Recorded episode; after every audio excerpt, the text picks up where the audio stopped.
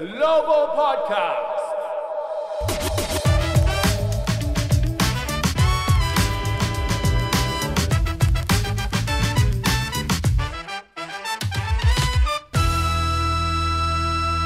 Hello everyone! Wizards グローバルポッドキャストへようこそザック・イクマです開会式は明日ですがオリンピックがついに始まりましたそしてバスケットボールは男子日本代表スペインとの初戦まであと4日です。いよいよですね。それにしても八村選手が加わって馬場選手も加わってフルメンバーが揃ってチームはパワーアップしましたよね。八村選手は16日のベルギー戦で24得点。ダイアップセットのフランス戦では19得点とかなりアンストッパブルですよね。渡辺裕太選手曰く八村選手がいることで日本代表は何レベルも上のチームになると思う。でも彼だけに頼るバスケットではいけないとコメントしていました。日本代表は国際試合の公式戦でヨーロッパのチームそしてアルゼンチンにこれまで勝ったことがないんですがチームが一つとなって機能してフランス戦のようにターンオーバーを抑えてシュートタッチが良ければどうなんでしょう。これスロベニア戦アルゼンチン戦もアップセットあるんじゃないでしょうか。さてトピックはウィザーズに変わりますがおとといウェス・アンセルド・ジュニア新ヘッドコーチが就任記者会見を行いましたそのことなどについていつもおなじみ NBC スポーツワシントンのバンキシャチェイス・ヒュースさんに話を聞きますそれでは早速インタビューです Take a listen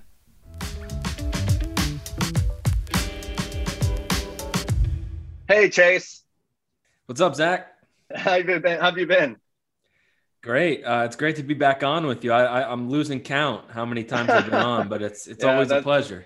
Uh, actually, I've kept count. Uh, last time you were on, it was April 15th. Uh, we were just talking about the Wizards playoff push then. Uh, they made it, which is cool. I think um, you had you predict, um, you know, how the Wizards will play over the last 18 games of the regular season. Uh, the Wizards ended up going 13 and five. So obviously, your being on the podcast had everything to do with it. I'm sure. Uh, I'm gonna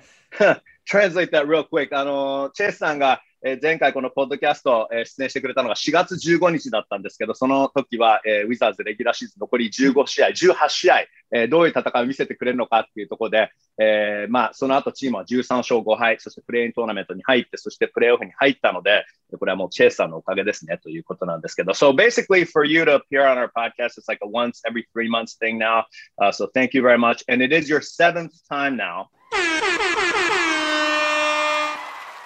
Woohoo! Wow. S- Um, One more, and uh, I'm at Rui Hachimura's jersey number. exactly. Uh, and I just That'll be a had special Dai episode.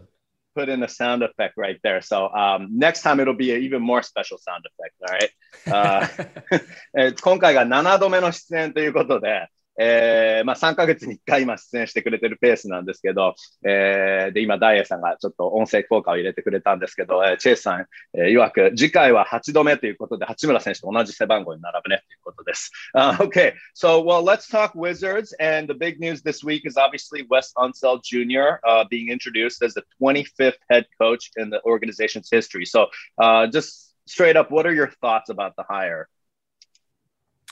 Um, I think it's a great hire. You know, it was the guy that I think going into the process, everyone would have said was the favorite, um, not just because of his name and his connections to the city and the franchise, but because he he just got a really good resume for an assistant coach on the cusp of being a, a head coach, associate head coach in Denver. They just had a really strong track record with their defense, which he got a lot of credit for, and also player development. And those were two things that the Wizards were really seeking in their next head coach, and also communication skills. And Wes Unseld Jr., by all accounts, is a great communicator. So I I think he checked off every box, and it was almost like if they went with someone else, they would have been overthinking it. It's like just hire the guy that everyone thinks that you should hire because you can't, you're going to run out. There's no reason not to hire him. He's qualified, and it's a great story. So that would be my uh, reaction. And I think it's good that they've got it over with, and now they can move forward and operate through what should be a pretty important offseason. Sure, for sure. あの、まず、ウェス・アンセルド・ジュニアヘッドコーチの就任についてなんですけど、えーアンセルド・ジュニアさん、球団の歴代25人目のヘッドコーチとなりましたけど、えーまあ、チェイスさん曰く、これはもう素晴らしい、 えハイヤーだと、もう素晴らしい人を選んだということで、えー、これはもう、あの、名前だけでなく、えー、ね、当然そのアンセルド家というね、お父様がウェス・アンセルド、えー、レジェンドですから、だけどその名前だけでなく、これは単純にウェス・アンセルド・ジュニアさんのアシスタントコーチとしての功績が買われたと、え、当然デンバーでアソシエイト、え、ヘッドコーチをえ今年務めましたけど、えー、で、コミュニケーション力、え、もちろんその選手の育成、え、などもすごく評価されてますし、え、だけどとにかくコミュニケーション力もすごくいいので、えー、これ、まあ、初めからね、ウィザーズとこのウェス・アンセルド・ジュニアさんが次のウィザーズのあのヘッドコーチになるんではないかと、もう噂もされていたので、えー、もうこれはフェイバリットだったと、大体初めからウェス・アンセルド・ジュニアさんになる可能性が高かったということなんですけど、まあ、時間をかけてね、GM、トミー・シェパードさんじっくりと、えー、この選びましたけど、まあ、これ他の人だったらチームはきっと考えすぎていた、考えすぎていた結果、になっていたんじゃないかということなので、単純にこのウェス・アンセルド・ジュニアさんが選ばれると予想されていて、その人が選ばれて、えー、もう当然そのキャリア豊富ですし、そしてすごくあのお父様の話も含めいいストーリーなので、えー、まあ、これでチームとしては、えー、ちょっとここが一つ片付いて、そして次、非常にこの大事なオフシーズン、ドラフトに向けて、フリーエージェンスに向けて臨むことができるねというふうに言ってますね。And as you mentioned, he's known for his acumen on defense and developing young players. So that's a big thing because defense was one area that really desperately needed to be addressed on this team. And there, are, there is a core of developing young players. Yeah, I think defense, we all saw this past year the power of just simply having a league average defense because the previous years, they were one of the worst defenses in the NBA. And I think it made it difficult to compete consistently from night to night. Once they fixed their defense, they were able to sort of raise their floor and just be more consistently competitive. And then once they acquired Daniel Gafford, they became a legitimately top tier defense. And we saw um, how then you don't really need a whole lot of offense to win games. Um, you can mm-hmm. overcome bad shooting nights and still win games. They weren't able to do that before. Player development is always important, no matter what franchise it is. And the Wizards have a group of young players. Of course, Rui Hachimura's in, in that conversation, and Denny Avdia and Daniel Gafford, and um, you know Garrison Matthews. You could go on and on and on. Cassius Winston, and mm-hmm if you can get those guys to reach their full potential, then it just has so many effects on your franchise because um, they're generally cheaper. You know, these guys are all, uh, for the most part, on rookie contracts. Um, and they have upside. You know, when you have an established veteran like Bradley Beal or Davis Bertans or Russell Westbrook, um, they're pretty much what they're going to be. Your team's not going to get much better because they improve. But if Rui Hachimura or Denny Avdia, one of those guys turns into an all star, that could completely change the fortune of this franchise. And they're bringing in a guy who was in Denver and they just had a knack for getting the most out of the, their draft picks. They turned a second round pick into an MVP with Nikola Jokic. They turned the 14th mm-hmm. overall pick with Michael Porter Jr. into one of the best young players in the NBA. And the list goes on and on and on. And if they can recreate that in Washington, then it'll be a major game changer. Mm, I see. えー、ディフェンスで知られている、えー、コーチなんですけど、ウェスタン・アセルト・ジュニアさん、えーまあ、そのあたりを、え強化する存在になるということですし、で選手の育成にも、ね、先ほどちょっと話ありましたけど、定評があるということで、まあ、チェイスさん曰く、えーまあ、昨年、ウィザーズが、まあ、ディフェンス、えー、シーズンの中盤ぐらいからリーグ平均ぐらいのディフェンスになったんですけど、えーまあ、そうなると、えー、シュートがうまく入らない日でも勝てるようになるということで、えーまあ、それまで、ね、数年はウィザーズは特にあの、まあ、あの今シーズンの前半もそうだったんですけど、ディフェンス苦しんで、えーまあ、なかなかチームが安定しなかったと、えー、ただ、ディフェンスがもうリーグ平均になるだけでもチームがいかに強くなるかというのを今シーズンすぐ分かったことだったので、えま、とにかくその安定性を求める上ではやっぱりディフェンスはもう不可欠だということで、ダニエル・ギャフォード選手が今年トレードで加わった、え、あとディフェンスがレベルアップして、そして例えばシュートが入らない日があっても勝てるようになったと。だからそれをもう見ているので、まあ、まずそのディフェンスがそあのアップすれば、ディフェンス力がアップすれば、えいかにこの先チームがもうそれだけで強くなるかというところですね。で、もう一つは、えアンセルド・ジュニアヘッドコーチ、えやはり若手選手の育成にこれまで特にデンバーなんかでね、そのあたりが光っているんですが、ウィザーズには確かに八村選手、えアブディア選手、ギャリソン・マシューズ選手とか、えキャッシャース・ウィンストン選手なんかね、若手もいますけど、もうその誰か一人でも、え本当に、まあ、全員がね、それ、ポテンシャルに達すればそれに越したことはないんですけど、とにかく彼らがポテンシャルに近づけば、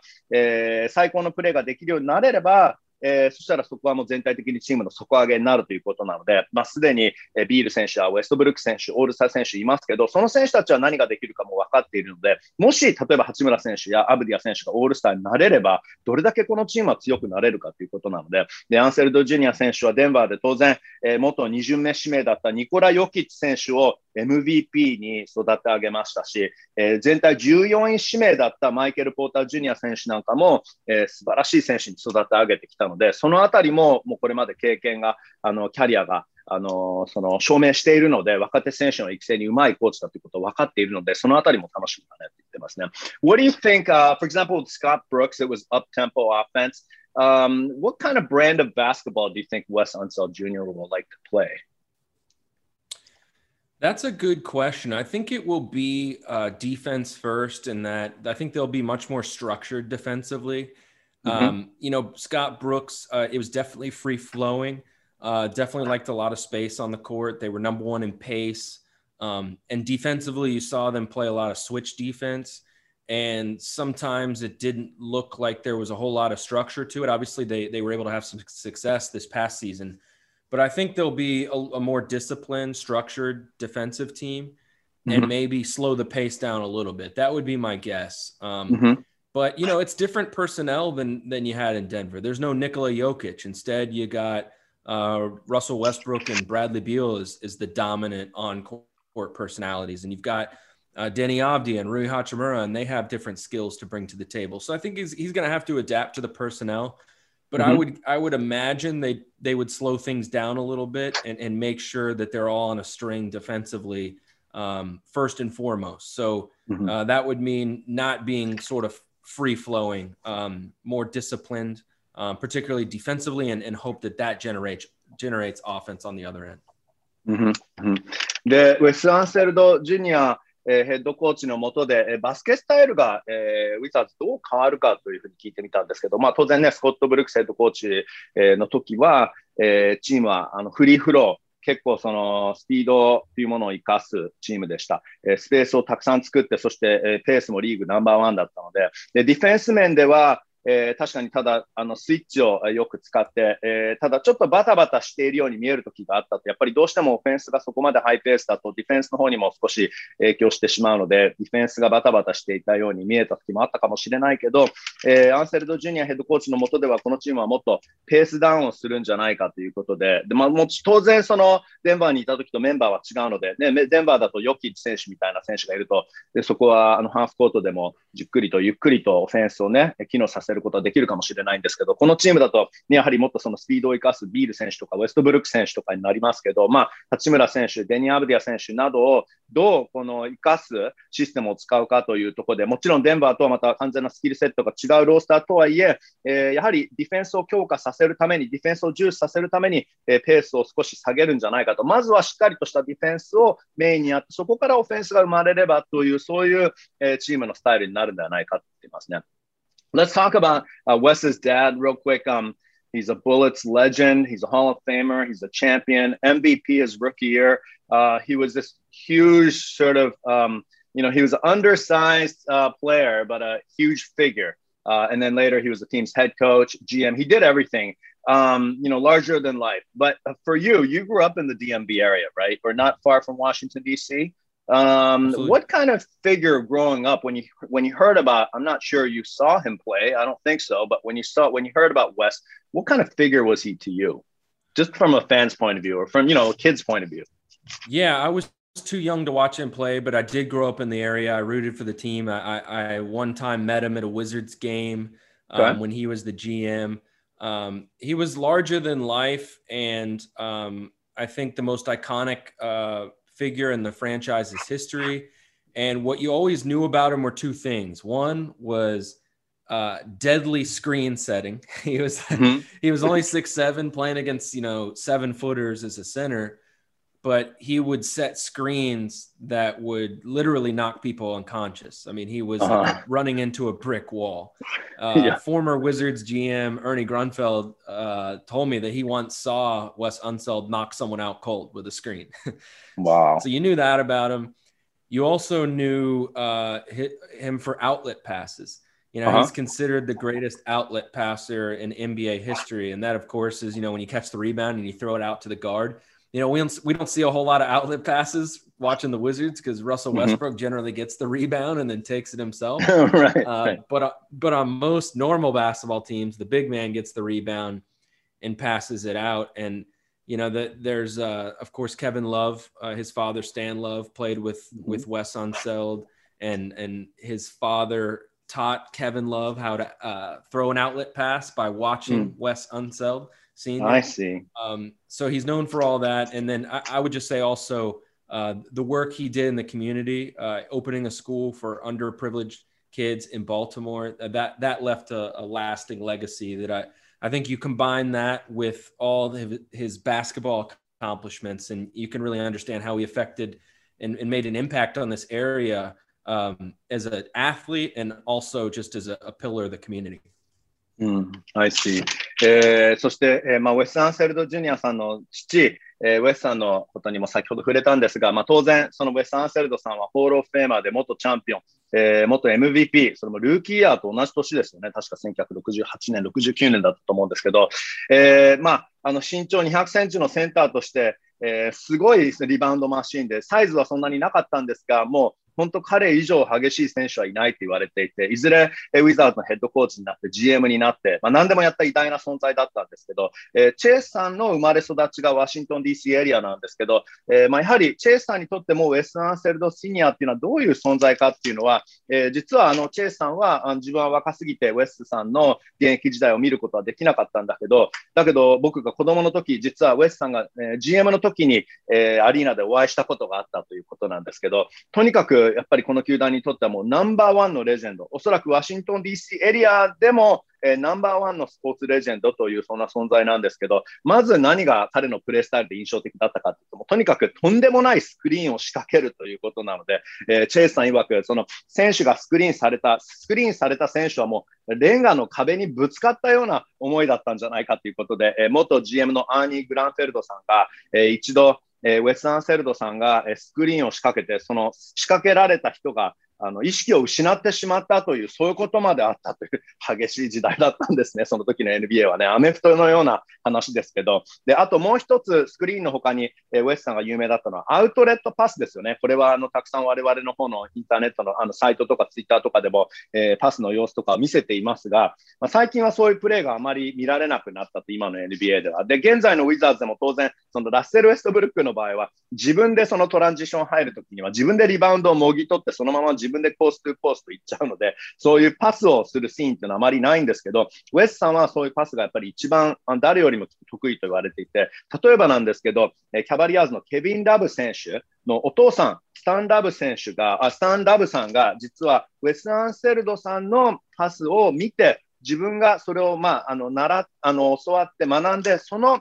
パスの仕方を、えーウェスさんのスタイルを見て、それでそれを、えーケビンに教えたということだった。だからケビン・ダブもあのパスが、えーまあ、お父さんのおかげなんですけど、ウェス・アンセルドスタイルのそのパスを教わったということなので、えまあ、あとはさらにウェスさんは、あの現役終わってから、えーボルティモア、あのワシントン DC の北にある、えーボルティモアで、えー学校を開いて、この貧し貧しい人のために学校を開いたりと、本当にコミュニティにも大きく貢献し貢献しているので、もう本当にワシントン DC エリア、えー DMV エリアでは偉大なレジェンドということなんですね。Uh, on the other hand, and West Jr. addressed this in his um, introductory press conference, but he didn't play in the NBA. So, as far as being a head coach uh, in the NBA, uh, what do you think West Jr. might have passed on to his son? Well, first of all, I think that's part of why it took him so long to get a head coaching job. I've been asked that Hmm. question. I think it's just probably because he didn't play in the NBA. You know, if you played Okay. in the NBA, Mhm. you generally don't have to pay your dues as long as, as an assistant. Look at Steve Nash and, and Chauncey. Billups. Mhm. Um, but you know, from talking to people who have worked with once Wes Unseld Jr., I talked to some people who were you know played for him and worked with him, and they think that the, the little things, the defense and rebounding and screen setting, um, Mhm. and the discipline that um, Wes Unseld Sr. instilled in him are, are the things Mm. that he kind of carries on is from his father's legacy. You know, his father um, you know, we we just talked about how he was, who he was as a player. He was undersized as a center. Um, he made it a Hall of Fame career out of rebounding, playing defense and, and setting screens and throwing Mhm. you know crisp outlet passes. Um, he could score, but he did all those things, and I think that was um, part of that. That was part of Wes Unseld Jr.'s upbringing. And then, you know, of course, he played in college at Johns Hopkins in Baltimore. Um, Mhm, You know, a Division three school, but a, a- one of the best academic schools in the country. And he was a really good player there eh, himself. He was an undersized center. He was 6'3", uh, got a lot of rebounds, shot a high percentage. Um, so I think that, you know, they, they- referred to it in the press conference and is the little things. And I think that's just kind of an all encompassing term for what he's carrying on from his father, which is, um, you know, discipline, taking things seriously, uh, but then also just focusing on the the minute details of the game, uh, like setting Mhm. proper screens and, and boxing out and, and playing uh, good rotational defense, stuff like that. I see, I see. あなるほど。えーそのウェス・アンセルドさん、えー、ウェス・アンセルド・ジュニアさんが、えーまあ、あの記者会見でもこの触れたんですけど、NBA 選手ではなかったので、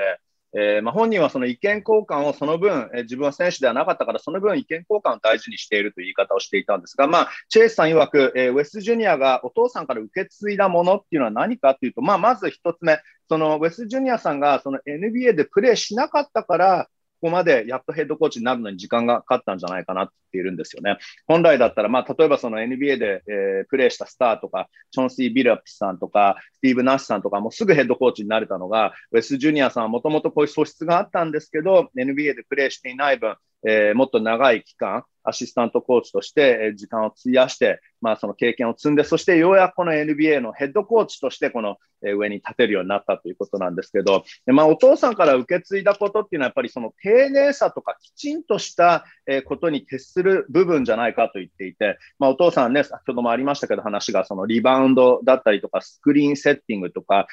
どちらかというと、その得点、その派手でないものの方が、すごく得意な方でしたよね。その、だからきちんとしたパス、きちんとしたリバウンド、きちんとしたスクリーンの仕掛け方とか、ボックスアウト、えーローテーション、ディフェンスのローテーションとか、そういうことの丁寧さ、きちんとやること、それとやはりすごくその、まあ、昔からウェスさんなんていうのは激しい、えータフな選手でもあったので、そのタフネスっていうものもお父さんから学んだんじゃないかなということなんですけど、えーウェス・アンセルド・ジュニアさんは、ただ NBA 選手じゃなかったからといえ、その選手ではなかったってわけではなくて、えー大学はジョンズ・ホプキンス大学、どちらかというと、むしろ医学とかで有名な、すごくあのレベルの高い学校なんですけど、スポーツではそんな有名ではないんですが、ジョンズ・ホッキンス大学で、えー190センチしかなかったんだけど、センターを務めて、リバウンドを取りまくる、そんなような選手、ウェス・アンセルド・ジュニアさん、そんなような選手だったんですよね。まあ、なので、えお父さんも、まあ、6'7 と200センチともっと大きかったですけど、それでも本来だったら210センチとか213センチぐらいの、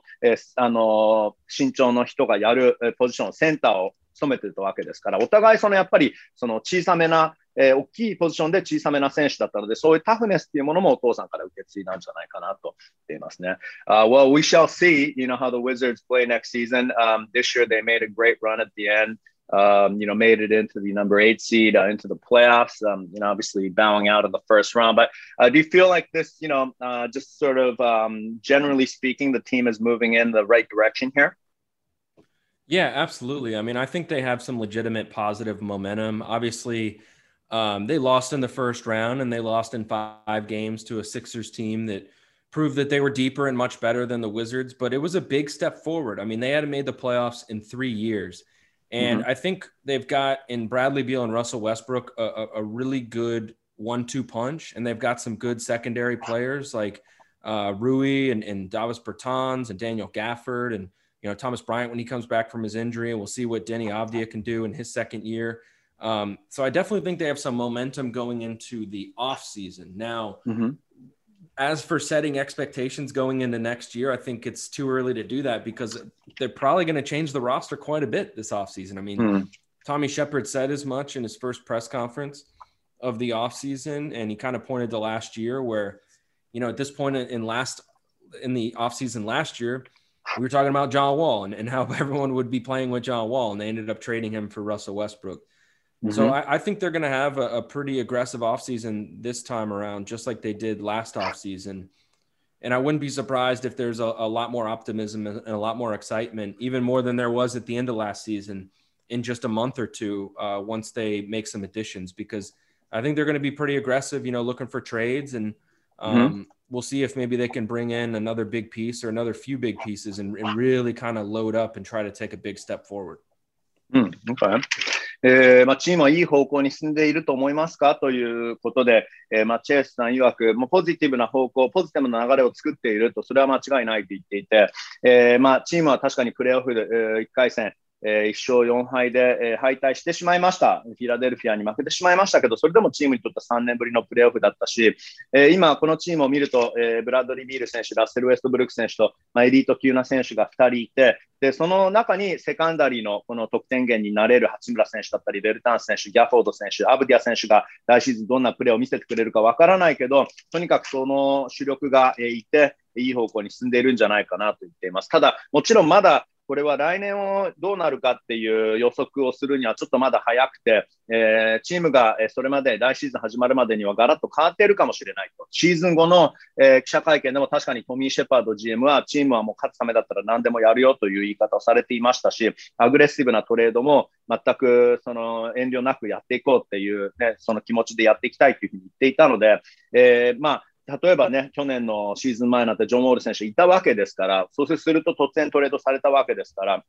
まあ、なので、えー、まだこのシーズンが始まる前までに、えー、この1ヶ月後、例えばドラフト、フリーエージェンシー、そしてさらに、えー、トレードでもしかして大きなピースで大きな、ね、あの有名を、まあ、そのメジャーな選手を1人か2人ぐらい、えー、獲得して、え、それによって、え、シーズン、えー、前には本当ファンはもうテンションがめちゃくちゃ上がってるんじゃないかというふうに言っているんですけど、まあ、本当に何が起きるかまだわからないねと言ってますね。Uh, one last thing here,、uh, looking ahead, um, and it's just eight days from now, but uh, the NBA draft is coming up. Maybe we don't hear about it so much because the Wizards this year have the 15th pick, but um, tomorrow I think the team is holding another uh, an eighth day of pre-draft workout. So they've invited a couple dozen guys to the facility as well. Have looked at a bunch of guys. Uh, what are you hearing as a popular mock draft pick, um, and who do you personally like? Well, the Wizards are at 15th, uh, so it's a little bit lower than they've picked in recent years. So um, probably not a spot where you're going to find someone who can immediately come in and contribute like uh, mm-hmm. Rui Hachimura was able to. You're probably going to be drafting someone who's going to take some time. Mm-hmm. But the good news is, in the range that they're drafting, there's a lot of small forwards and shooting guards, and the okay. wing is is really a need for them uh, depth yeah. wise. So there's going to be a few good options there. Um, Corey Kispert of Gonzaga, of course, yeah. who played with Rui Hachimura. Sure. Um, I think he's a really interesting name. If he were to fall, he might go mm-hmm. higher than 15th. Yeah. But he's a three. He's a pretty decent defender, but he's a really good three point shooter. I mean, mm-hmm. 42% with volume. Um, yeah. He played four years at Gonzaga, and we, have just seen a lot of these guys who, who come out of that program contribute right away. I mean, Rui's one of them. Brandon Clark's played well. Uh, mm-hmm. Sabonis has played well. Um, yep. You know, the list is growing of Gonzaga players who have, who have turned out to be pretty good pros. So I think he would make a lot of sense because he might be able to help right away, given he's a little bit older. And the Wizards, their biggest need is three point shooting. Um, mm-hmm. mm-hmm. Jalen Johnson of Duke and Zaire Williams are two or of uh, Stanford or two other names I would throw out there. They're one and done, super athletic, both six nine uh, small forwards who do a lot of different things. Uh, Zaire mm-hmm. Williams is like incredibly athletic, um, but very raw. Shot a low percentage in college. Uh, Jalen mm-hmm. Johnson was a little bit more proven in college, but didn't play very long. He, he left his team um, to, to, prepare for the NBA draft. Um, so mm-hmm. those are two names I would point out, and then also probably um, Chris Duarte, who worked worked mm-hmm. out for them uh, recently. He's from Oregon uh, six six, shot a high percentage, 42% from three. Also a really good defender. Uh, he'd be a shooting guard. So I think you're looking for someone who can play the two and the three. Uh, ideally, can defend and hopefully shoot, and you know, put them on your roster and see what you have in a few years. Okay. Okay. えー、そして、まあ、いよいよ来週、日本時間の30日になりますけど、え、NBA ドラフト。で、ウィザーズは15位指名ということで、えー、まあ、あの、ここ2週間、7日間かけてドラフト候補を招待して、チーム施設でウィザーズは、このドラフト候補とワークアウトを行っているんですけど、えー、明日も8日目ということで、また5選手ですから、4選手がワークアウト行うことになって。ますが、えー、まあ、モックドラフトだと誰の名前が上がってくるのかということで、チェイさんに聞いてみたんですけど、えー、まあ、そして誰がいいフィットになるかということなんですけど、まあ、確かにここ2年はチームは9位指名だったので、えー、まあ15位だと9位みたいに即戦力、八村選手みたいな即戦力選手はドラフトできないんじゃないかとは言っていますが、ただ、ウィザーズのニーズとしては、えー、スモールフォワードかシューティングガード、ウィングポジションの選手が必要ということなんですけど、まあ、そんな中を見ると一番、えー、適している選手は、やはりえー、ゴンザガのコリー・キスパート選手なんじゃないかということで、えーまあ、当然ね、八村選手の元チームメートですけど、スモールフォワードででディフェンスがうまくて、スリーも42%で、たくさんスリーを打って42%で、えー、決められる選手ですから、まあ、これはキースパート選手、10位から13位ぐらいでいく可能性っていうような予想も多いので、これは15位まで落ちればの話なんですけど、まあ、ゴンザガを見ても最近は八村選手だったり、ブランドン・クラーク選手だったり、えー、ドマンタス・サボニス選手とか、えー、すごく NBA でも成功しているので、えー、最近ゴンザガの選手がね、NBA で成功しているということで、これはキスパートの可能性も高いんじゃないかということで、さらにデューク大学のジェーレン・ジョンソン選手、それとスタンフォード大学のザイア・ウィリアムズ選手、えー、この2人も 6'9 でスモールフォワードなので、サイズ的にはバッチリだと207センチということですが、205センチですね。えー、で、まあ、身体能力抜群、特にザイア・ウィリアムズに関しては身体能力抜群だし、ただちょっと荒削りでまだ、えー、シュートの精度があまり良くないけど、えー、何でもできる選手。さらにジェーレン・ジョンソン選手も、ね、今年はまあドラフトの準備のためにチームから少し早く離れたんだけど、えー、何でもできるスモールフォワードということで、えまあ、その選手もね、ウィザーズにとっては、えまあ、すぐとは言わないですが、今、ニーズ、必要なニーズにもハマるし、いずれはすごい選手に育つ可能性があるんじゃないかと。え、であともう一人、オレゴン大学のクリス・ドゥアルテ選手。この選手はあの我々もツイッターで紹介したんですけど、え、先日チーム施設でワークアウトを行って、6'6", 198センチなので、シューティングガードになるということですけど、スリーポイントが42%、ディフェンスもうまいということなので、チームでは2番か3番ということですね。And real quick about Chris Duarte, he did work out at the facility. He's 24 years old, right? So uh, both maybe not so much ceiling wise, but I guess he would be someone that could help right away, along with Corey Kispert. Yeah, Duarte, uh, really good shooter and just uh, a, a, relentless competitor. You can see it when you're watching him uh, play. Um, you know, similar to the type of guy that you put out there with Russell Westbrook and Daniel hmm. Gafford, mm. um, and he would be hustling right there with them. Um, mm-hmm. Add sort of a blue collar mentality, I think, to the perimeter defense, which is something they need. He's a scrappy mm-hmm. player, um, pretty good off the dribble, uh, fast. Um, I like him. I, I, I, both those guys would be able to help uh, sooner than later because of their age, at least in theory. Um, mm-hmm. And Duarte, what I like about him is that um, he, like two years ago, uh, did not have anything close to the numbers he had last season. Mm. That's that clearly shows like his shooting percentages made a huge jump. And I, I think see. what it shows is that he's a really hard worker and that he's he's still got upside. Um, mm. You know, okay. Tommy, it, it, really stood out when he drafted Rui Hachimura, um, yeah. saying that, um, yeah, Rui's uh, played three years in college. He's a little bit older, but he, he started basketball late. Um, and I believe Chris Duarte had a little bit of a similar story. There's reason to believe that he is um, earlier in his basketball life than his age would suggest. And so far, Tommy Shepard's been proven right, I think, about Rui Hachimura having a higher ceiling than a lot of people mm-hmm, thought mm-hmm. because of that. I see. Um, I'd love to hear Rui's thoughts on Corey Kispert, especially if the mm, Wizards were to draft him because he knows him mm-hmm. well. Um, yes. But those, you know, again, after after Rui and his success, I think you're seeing that Gonzaga really coaches these guys well, and and they're mm. they're very far removed from the days of Adam Morrison, where they I see where I where see. a guy from Gonzaga didn't work out in the NBA. I see, I see. Um, didn't expect to hear that name, but cool. あえまずクリス・ドゥアルテ選手についてちょっとさらに伺ったんですけど、 えー、24歳なんですよね、この選手はね。最近の NBA だと、ね、19歳のルーキーとかが一番やっぱり、えー、好まれると思うんですが、まあ、ドゥアルテ選手の場合24歳、その分、えー、即戦力になれるんじゃないかということなんですが、まあ、ドゥアルテ選手のスタイルを見ると、もう本当すごい競争意識、が強くて、ディフェンスも必死で、えー、特にこれはウェストブルック選手なんかとコート上ですごくフィットするんじゃないかと、あと、ギャフォード選手みたいな本当にリムを積極的にアタックするような選手と一緒にコートでね、組み合わせたら最高のこれはコンビネーション。えー、なるんじゃないかということなんですが、ディフェンスでもすごく職人的メンタリティがあって、ドリブルもうまくて、確かに24歳、キスパートもね、4年生まで大学行きましたから、若くはないんですが、ただその分、この2人は即戦力になれるんじゃないかと。で、ドゥアルテ選手に関しては、えー、実はバスケを始めたのが少し遅くて、で、たった2年前、フィールドゴールパーセンテージがあまりシュートの精度が良くなかったんだけど、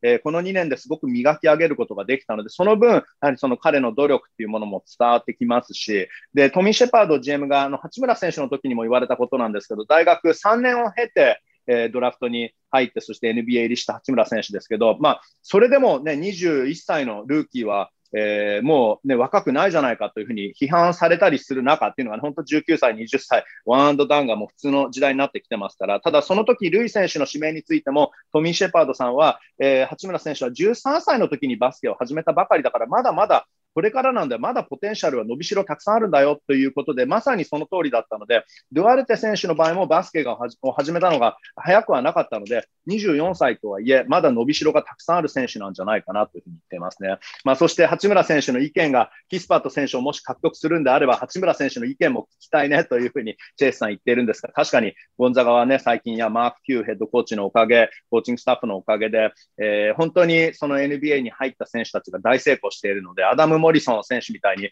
大学ではすごかったんだけど、ちょっとプロでは今一つっていう、そういうような選手はもう最近ゴンザガから出てこないんじゃないかという、えー、ちょっとアダム・モリソンに対する、えー、いじりというかツッコミもちょっとあったんですが、uh, real quick about the Olympics, which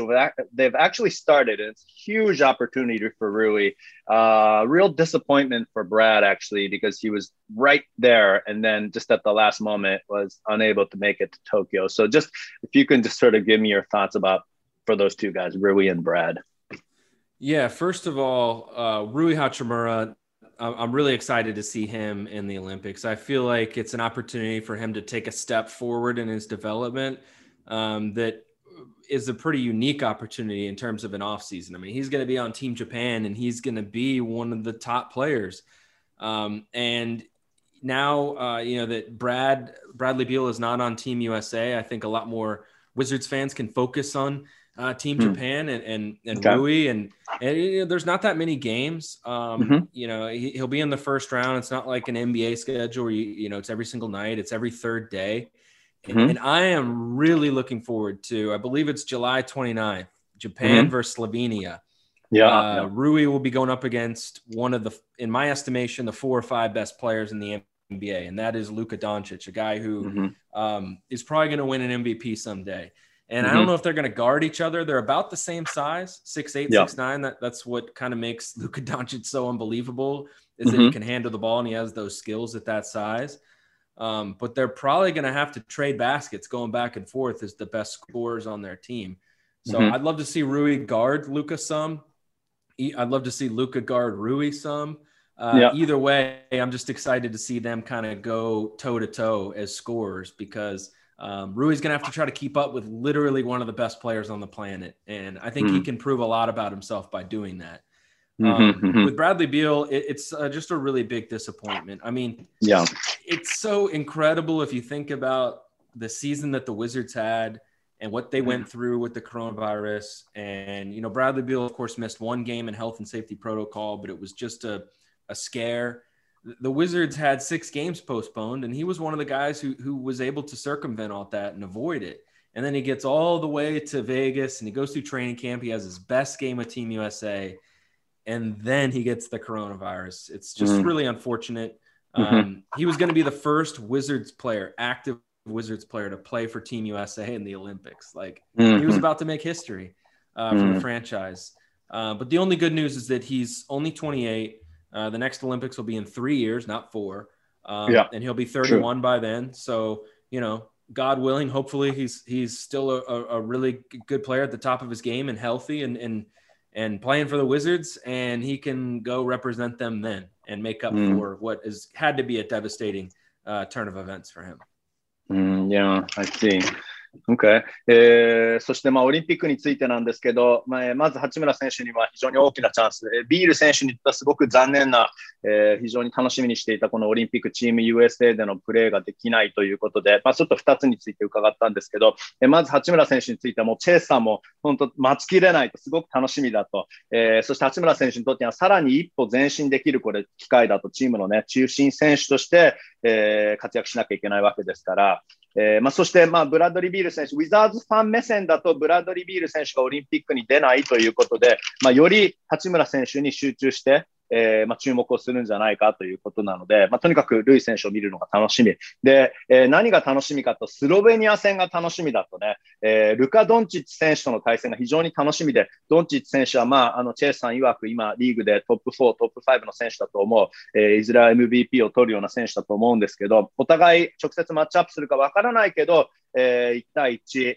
ルカ対ルイの、そのもうルカが点取って、ルイが点取ってっても行ったり来たり、あの当然両チームとも中心選手はその、えー、ルイ選手、ルカ選手になるわけですから、その2人がマッチアップしたらそれは楽しくなるんじゃないかと、馬場選手もね、マッチアップするかもしれないんですが、まあ、とにかく八村選手にとっては、このルカ選手相手に活躍できれば、さらにその八村選手がいかにすごい選手かということが証明できるチャンスだと言っていますね。で、ビール選手にとっては、これ本当すごく残念で、えー、ウィザーズの選手がえー、チーム USA でオリンピックに出場するっていうのは、これ初めてのことになりそうだったので、えー、そういう意味ではすごく、えー、ウィザーズにとっては、ね、まあ、ちょっとこれビール選手がいけないっていうのは残念。ただまだビール選手今28歳なので、28歳なので、ビール選手がもし、えー、次のオリンピックは3年後なので、2024年パリですね、えー、まだ31歳なので、その時ハイレベルでプレーしていれば、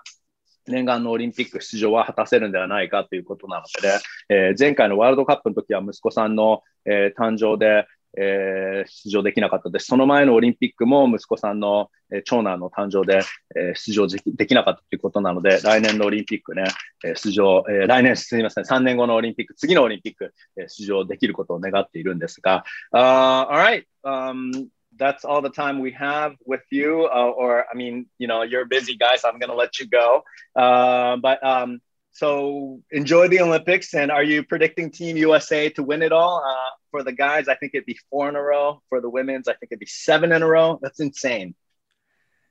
Yes, sorry to Team Japan fans, but I do think uh, the USA is going to win the gold. Um, you know, they were Family. starting to look better toward yeah. the end of their exhibition schedule yeah. And they're about to get Chris Middleton, Drew yeah. Holiday, and Devin yeah. Booker. And I think we all yeah. know those guys are going to make a difference uh, with how they were playing in the NBA Finals. Yeah, for sure. あの、当然やっぱりこれ、えー、アメリカ男子が優勝すると予想していますね。えー、男子が優勝したら4連覇、女子優勝すれば7連覇ですか。だから男子に関しては、えー、まあ、まずまずのプレーをエキシビションゲームで見せてくれていたんだけど、さらにここにクリス・ミドルトンとジュー・ホリデーとデビン・ブッカーが加わるから、これは本当止められないチームになるって言ってますね。Alright, as usual, you're the best. Uh, seventh appearance. The next time we'll have an even more special sound effect for you. Thank you so much, Chase. Absolutely. Thanks, man. Let's do it again.